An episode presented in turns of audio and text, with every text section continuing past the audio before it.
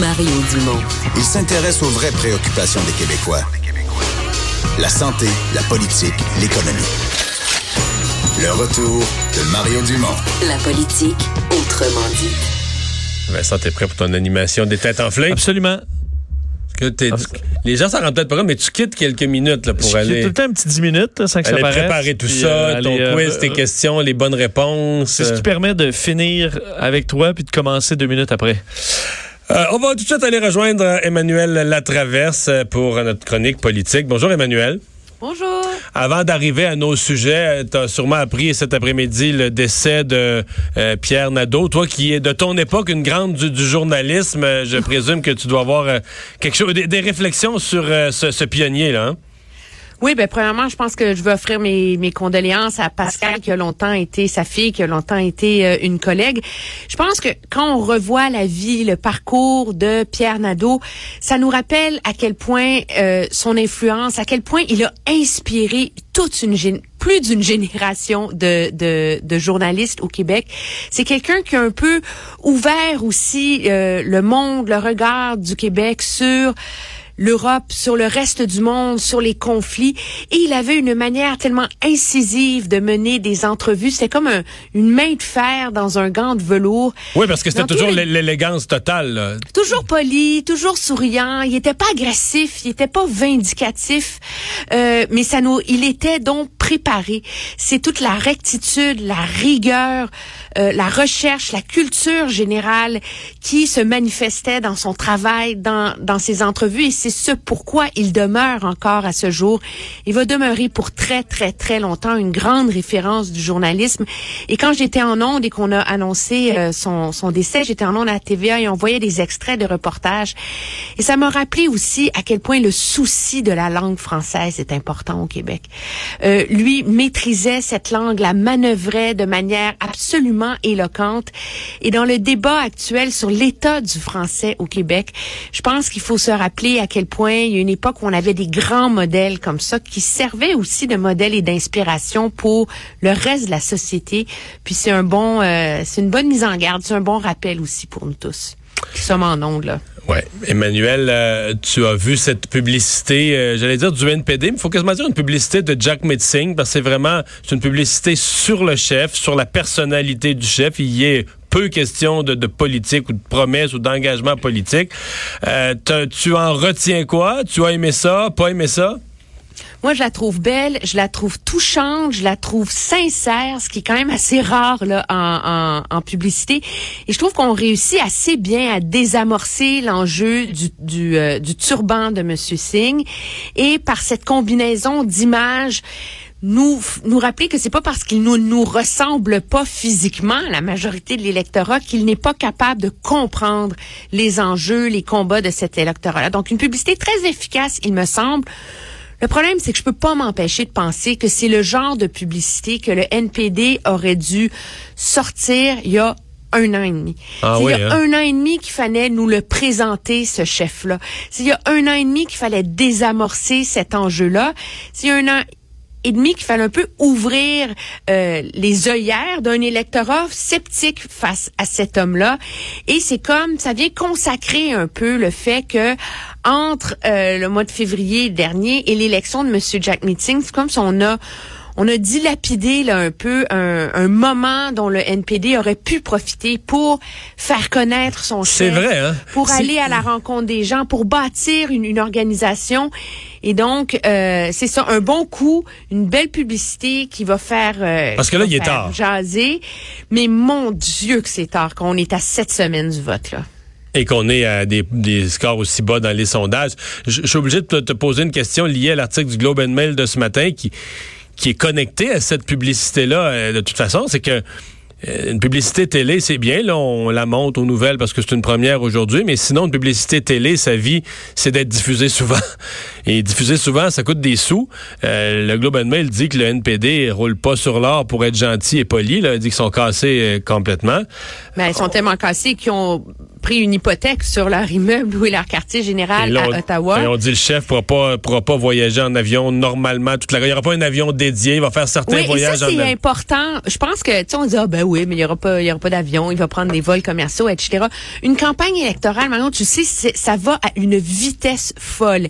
Et c'est un phénomène qui est décuplé au Canada et à cause de la grandeur du pays, le fait d'avoir un autobus de tournée, une caravane, tout ça, c'est ce qui permet au chef de réagir rapidement, d'être au diapason de ce qui se passe un peu partout. À partir du moment où un parti politique n'a pas les moyens d'organiser une tournée du chef dans l'ensemble du Canada, il y a un risque réel que ce chef-là se retrouve en marge de la bulle de la campagne électorale. Et donc ça, c'est un pari très, très euh, risqué, je pense, pour euh, pour le NPD. D'autant plus que ça envoie le message que le, le parti va pas bien. Je veux dire, moi, ma première campagne électorale fédérale remonte à 1900, euh, 2000.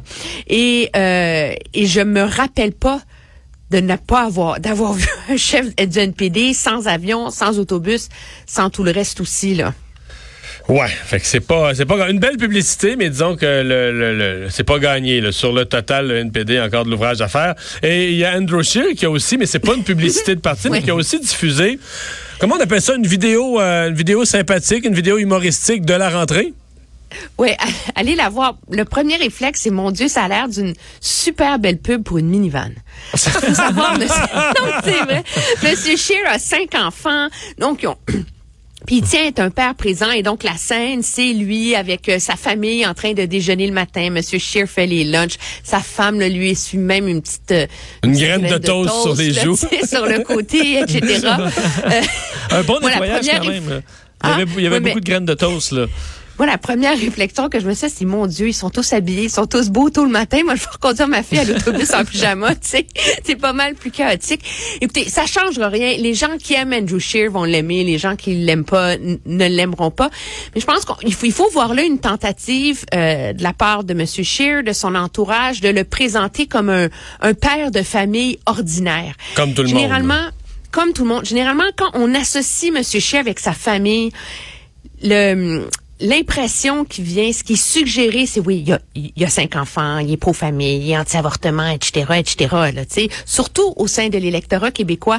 Alors que là, on le voit comme un père de famille normal qui fait des toasts, il a ses enfants, il les amène à l'école, puis le contexte de cette vidéo-là, c'était ces jours de rentrée, tout le monde est dans le chaos, on vous souhaite une belle journée, donc moi, j'ai trouvé que c'était un début d'effort là, pour euh, recadrer l'image de cette famille qu'on veut, qui rentre dans le cœur des Canadiens. Encore là, si c'est le but des stratèges conservateurs, depuis le temps qu'il est élu chef du parti, je suis un peu surprise que cette euh, que cette euh, trame narrative autour de Monsieur Scheer, comme un père de famille très normal, euh, ne fasse euh, surface que maintenant. là. Et parlant de tram, ils n'ont pas investi dans une bande sonore, euh, disons, Non, ils, ont pris quelque chose libre de droit, là. C'est ça, c'est un petit peu long à écouter. Eh, euh, en, en- en terminant, Emmanuel, on a l'impression que Maxime Bernier euh, s'en va de plus en plus dans, pardonne-moi l'expression, mais all-in dans la- le style provocateur sur les réseaux sociaux. Là, il était sur le cas Greta Thunberg dans les derniers jours avec des montages vidéo là, où elle a l'air un peu troublée. Est-ce qu'il fait Ben, euh, fausse route? Ben, il en fait une obsession, là. On est rendu, là. Moi, j'en ai compté 8, 9, 10, 11, 12, là. Et donc, je vais pas répéter en ondes toutes les, euh, les, les manières. c'est parce qu'il fait des euh, diagnostics médicaux là. Des diagnostics euh, médicaux, elle a des problèmes, etc. Les gens qui s'intéressent, vous irez lire. Moi, je suis absolument ouverte au fait qu'il y ait un débat sur cette jeune militante euh, climatique, Greta Thunberg. Il y a des pour, il y a des contre, l'entourant. Mais est-ce qu'on peut, s'il vous plaît, avoir un débat intelligent autour de ça? Je suis surpris, je comprends que Maxime Bernier est à la recherche de publicité, euh, veut défrayer les manchettes, mais est-ce que c'est vraiment nécessaire quand on, on se dit un chef de parti national au Canada, qu'on prétend avoir la crédibilité pour mériter d'être invité au débat des chefs, de se laisser aller à finalement être le perroquet euh, des columnistes et des commentateurs d'extrême droite en Europe, en Australie et ailleurs. Moi, je trouve que c'est pas digne pour un chef de parti euh, de faire ça et que ce genre d'attaque, il en fait une obsession. C'est les mêmes tweets là, depuis deux jours, là, comme ça a pogné. Là, fait que là, là, on en remet, on en remet, on en remet. Je trouve que d'aller dans le fond de la gouttière comme ça, euh, c'est pas digne d'un chef de parti puis que ça mine sa crédibilité. Merci Emmanuel. Ça me fait plaisir. Au revoir.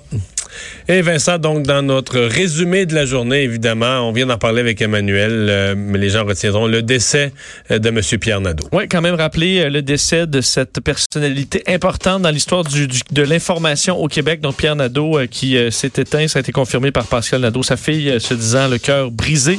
Évidemment, lui a fait une longue carrière, entre autres à Radio-Canada et à TVA, journaliste sur le terrain, des grandes entrevues. Alors vraiment une personnalité marquante. Il avait 82 ans.